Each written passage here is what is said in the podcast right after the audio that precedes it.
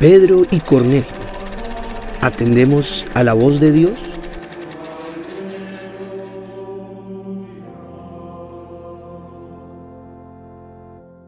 En este capítulo hablamos sobre las visiones, las máscaras, el sínodo y muchas cosas más. Acompáñanos a vivir la palabra de Dios. Hola, hoy estamos con Antonio Torres. María Paula Gallegos. El Padre, el Hijo y el Espíritu Santo. Amén. Esto es Levantando el Velo. Estamos leyendo los Hechos de los Apóstoles. Créanme, es una lectura bien interesante. Y leerlo así para nosotros ha sido súper valioso. Yo no sé si, si logremos eh, traducir, compartir con ustedes lo que nosotros vamos viviendo día a día este descubrimiento de día a día. El capítulo décimo de los Hechos de los Apóstoles, Pedro y Cornelio. Había en Cesarea un hombre llamado Cornelio, el unión de la compañía llamada La Italiana, de una compañía militar, piadoso y temeroso de Dios con toda su casa, y que hacía muchas limosnas al pueblo y oraba a Dios siempre. Este vio claramente una visión como a la hora novena del día. La hora novena es cuál, Paula? Ah, si, la, oración que nosotros hacemos es la sexta a mediodía. Ah, Pero sí. son tres horas después, la novena, las tres de la tarde. A la hora novena del día que un ángel de Dios entraba donde él estaba. Vio claramente en una visión, que querrá decir, y le decía a Cornelio, él mirándolo fijamente y atemorizado dijo, ¿qué es, Señor? Y le dijo, tus oraciones y tus limonas han subido para memoria delante de Dios. Envía pues ahora hombres a Jope y haz venir a Simón, el que tiene por su nombre nombre Pedro. Este posa en casa de cierto Simón Curtidor que tiene su casa junto al mar. Él te dirá lo que es necesario que hagas. Ido el ángel que hablaba con Cornelio, este llamado de sus criados y a un devoto soldado de los que le asistían, a los cuales envió a Jope después de haberles contado todo.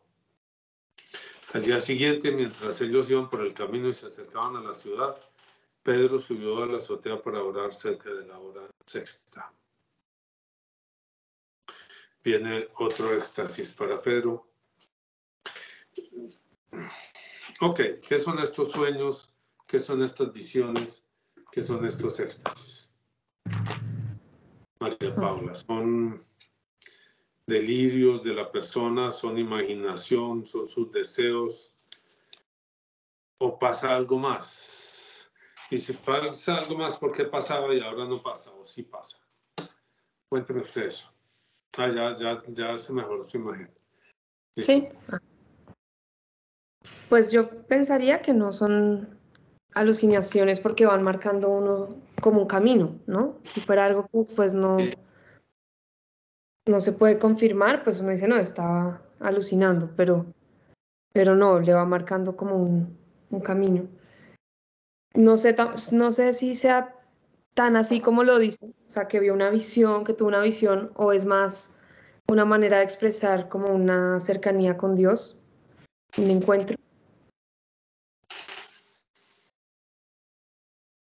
Y la otra pregunta, ¿por qué eso no ocurre ya o si sí ocurre? Yo creo que sí, que sí sigue ocurriendo.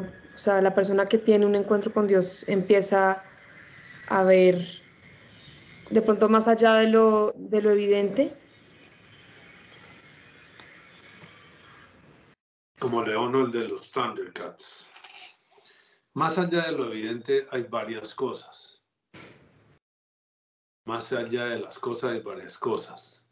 Uno, por ejemplo, lo que hablamos el otro día, cuando usted está hablando con una persona, usted no está hablando con la persona, usted está hablando con una persona, es decir, con una máscara.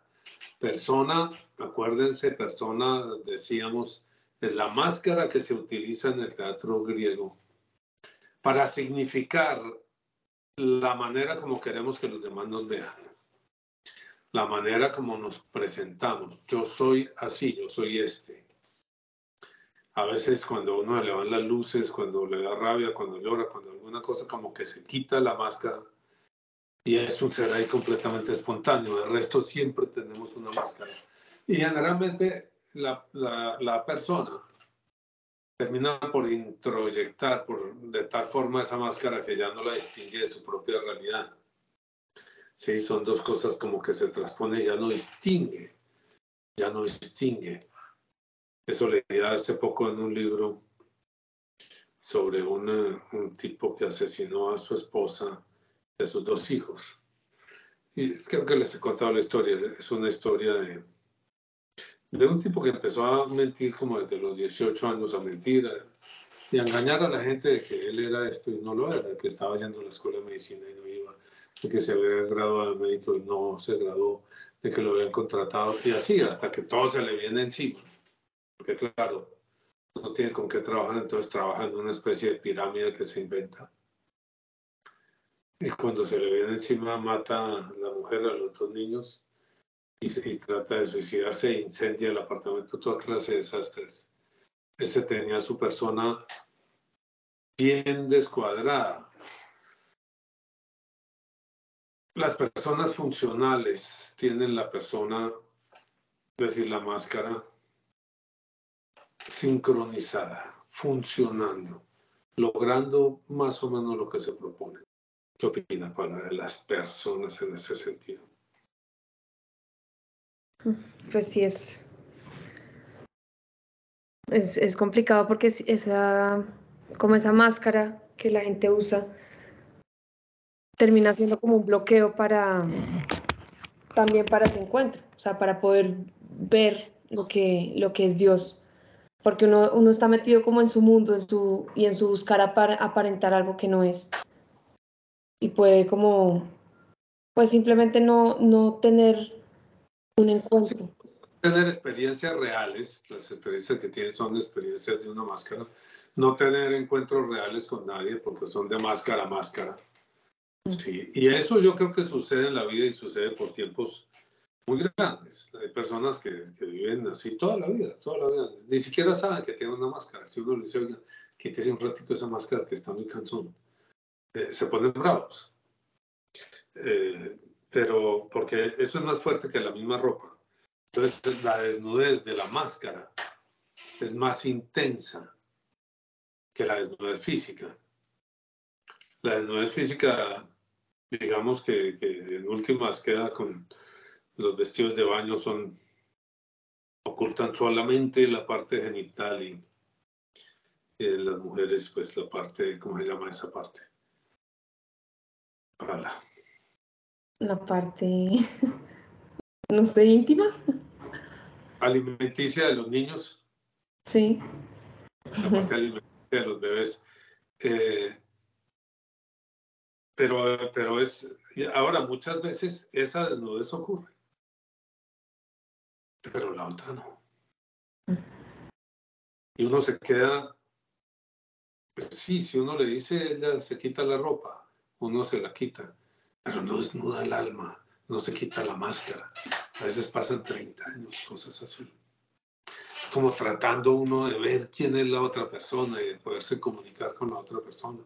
Y la relación termina y se queda uno pensando, nunca le puede decir lo que pensaba.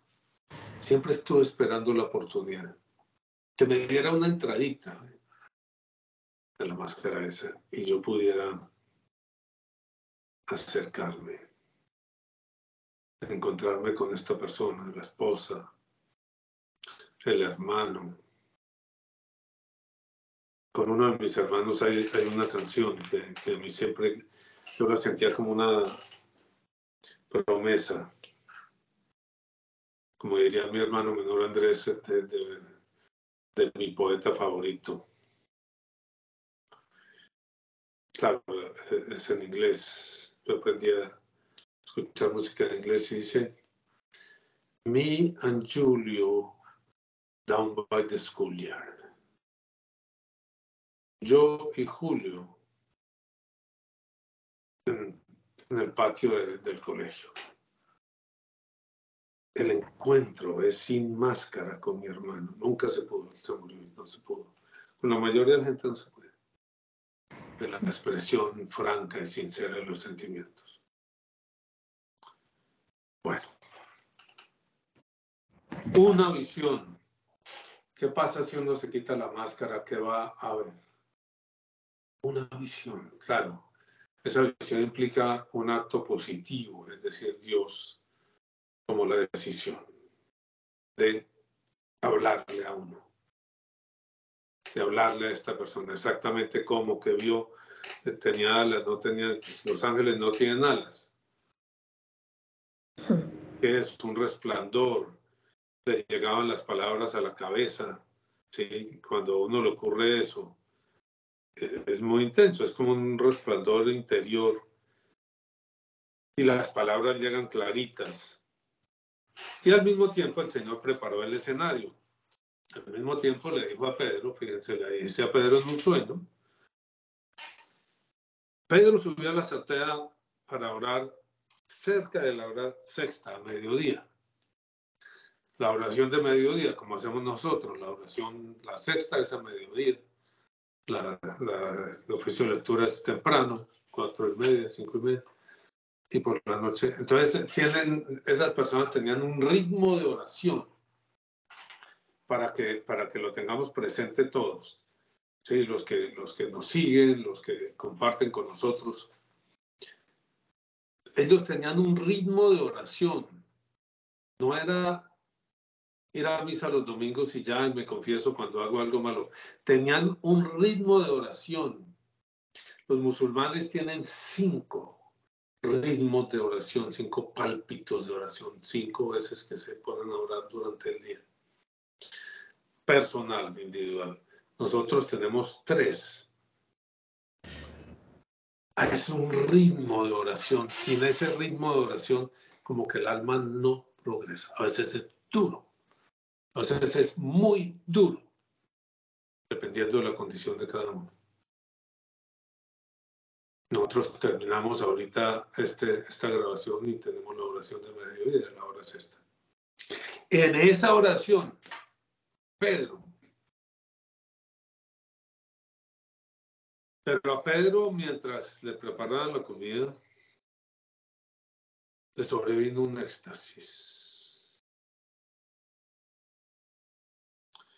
Y vio el cielo abierto y que descendía algo semejante a un gran lienzo que atado de las cuatro puntas era bajado a la tierra, en el cual había de todos los cuadrúpedos terrestres y reptiles y aves del cielo.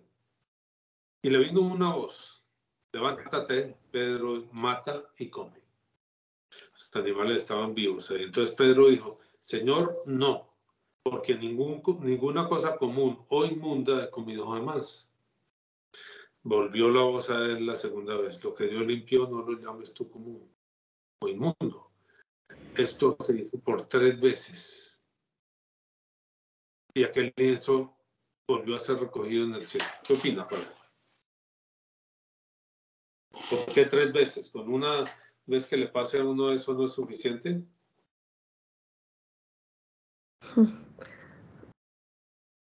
Sí, pues no sé si esas, esa ese repetir algo varias, bueno, no sé el, tres a qué significa, sé que se usa mucho en la Biblia, pero de pronto sí es como mostrar también esa, como el, el necesitar que se lo digan varias veces para uno poder entender algo que al principio uno no logra ver.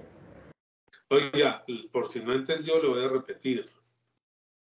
Por eso yo insisto en que cuando uno una charla la dé así, les voy a decir estas tres cosas. Después se las dice.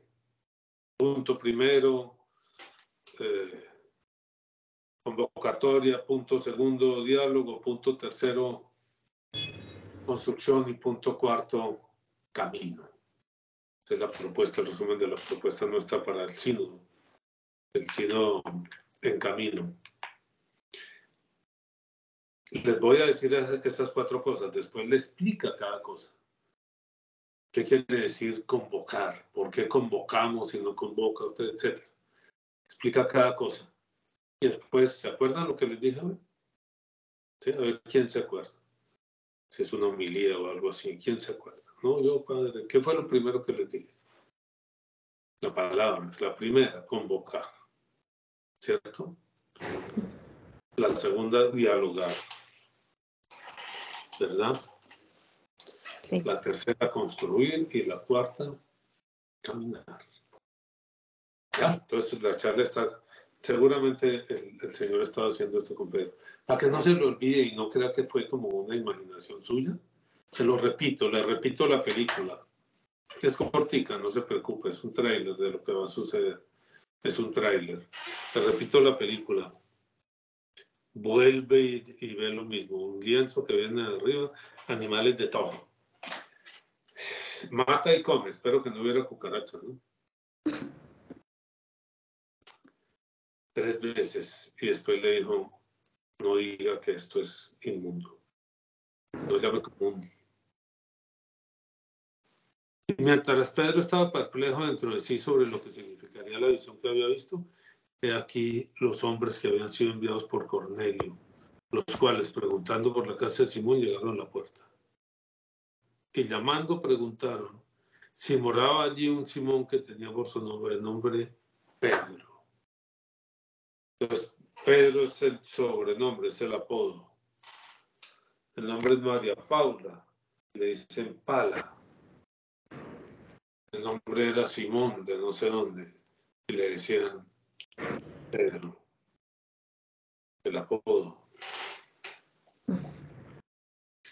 Mientras pensaba en la visión, le dijo el Espíritu, de aquí tres hombres te buscan.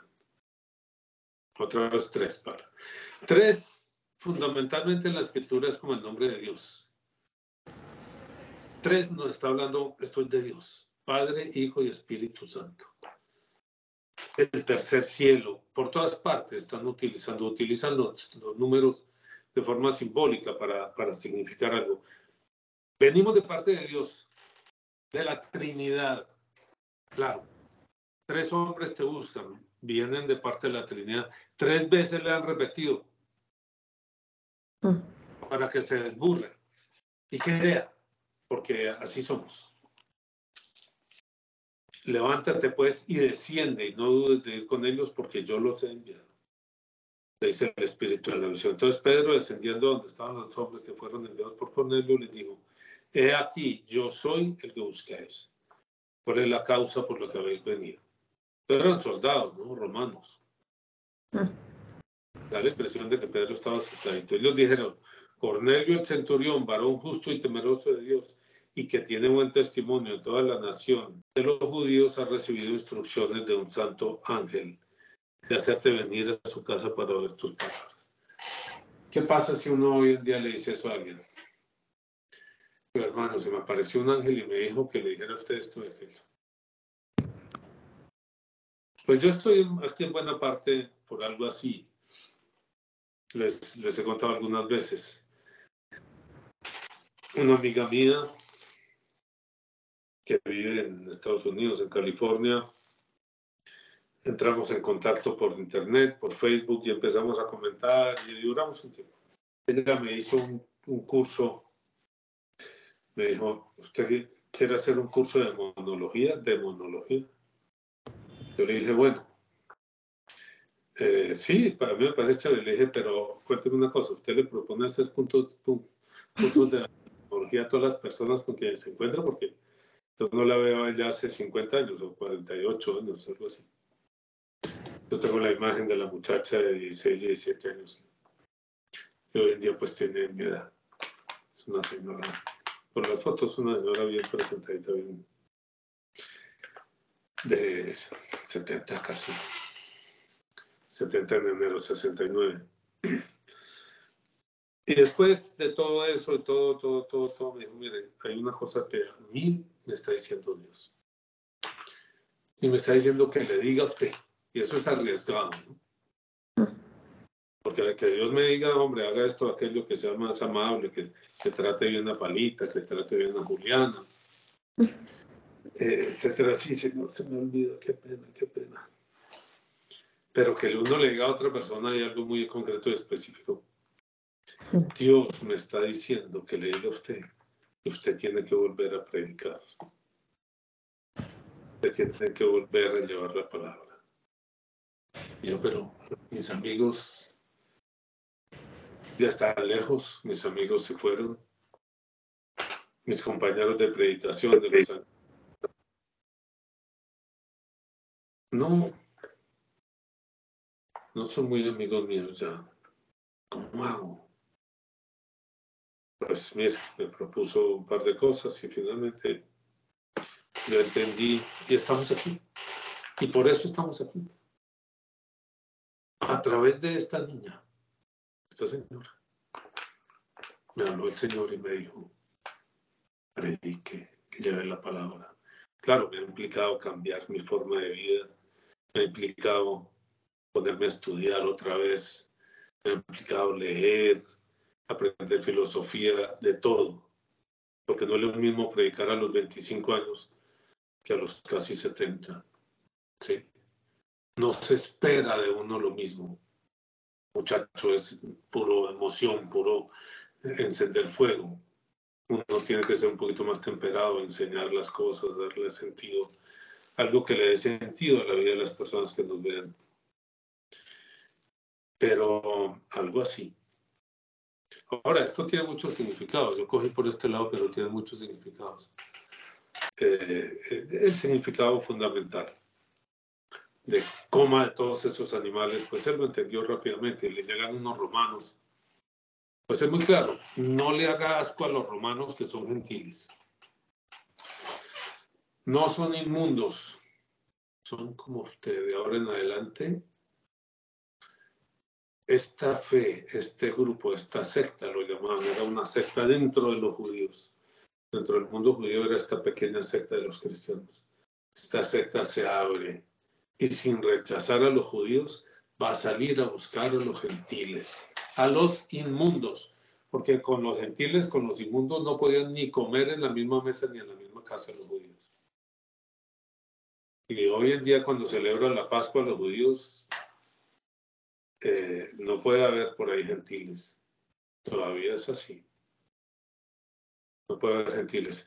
Entonces, eh, eso era lo que le estaba diciendo, no era cualquier cosa, esa visión no viene por cualquier cosa, es una visión que cambia radicalmente el, concepto que tenían hasta ese momento de lo que era iglesia y, y de evangelizar y entonces se abren al mundo.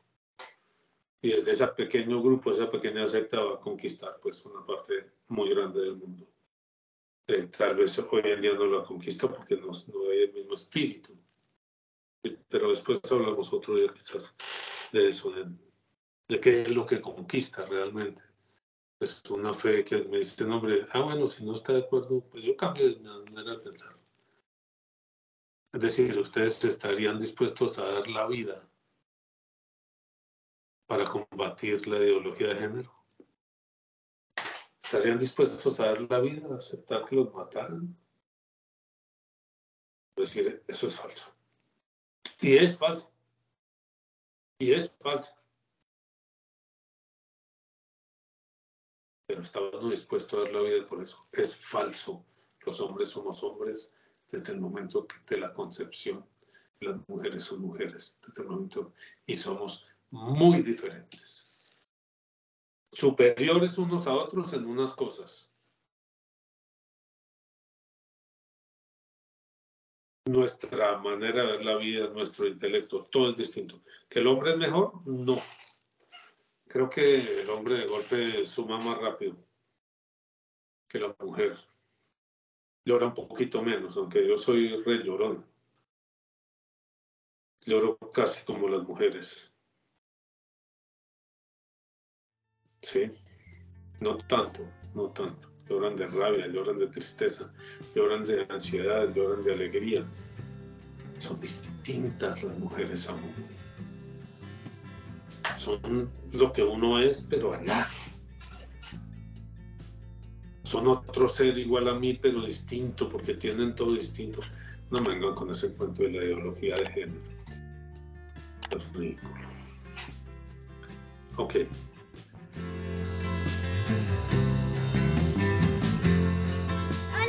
Si te gustó el video, no te olvides de suscribirte. Toca la campanita, compártelo con tus amigos y dale like.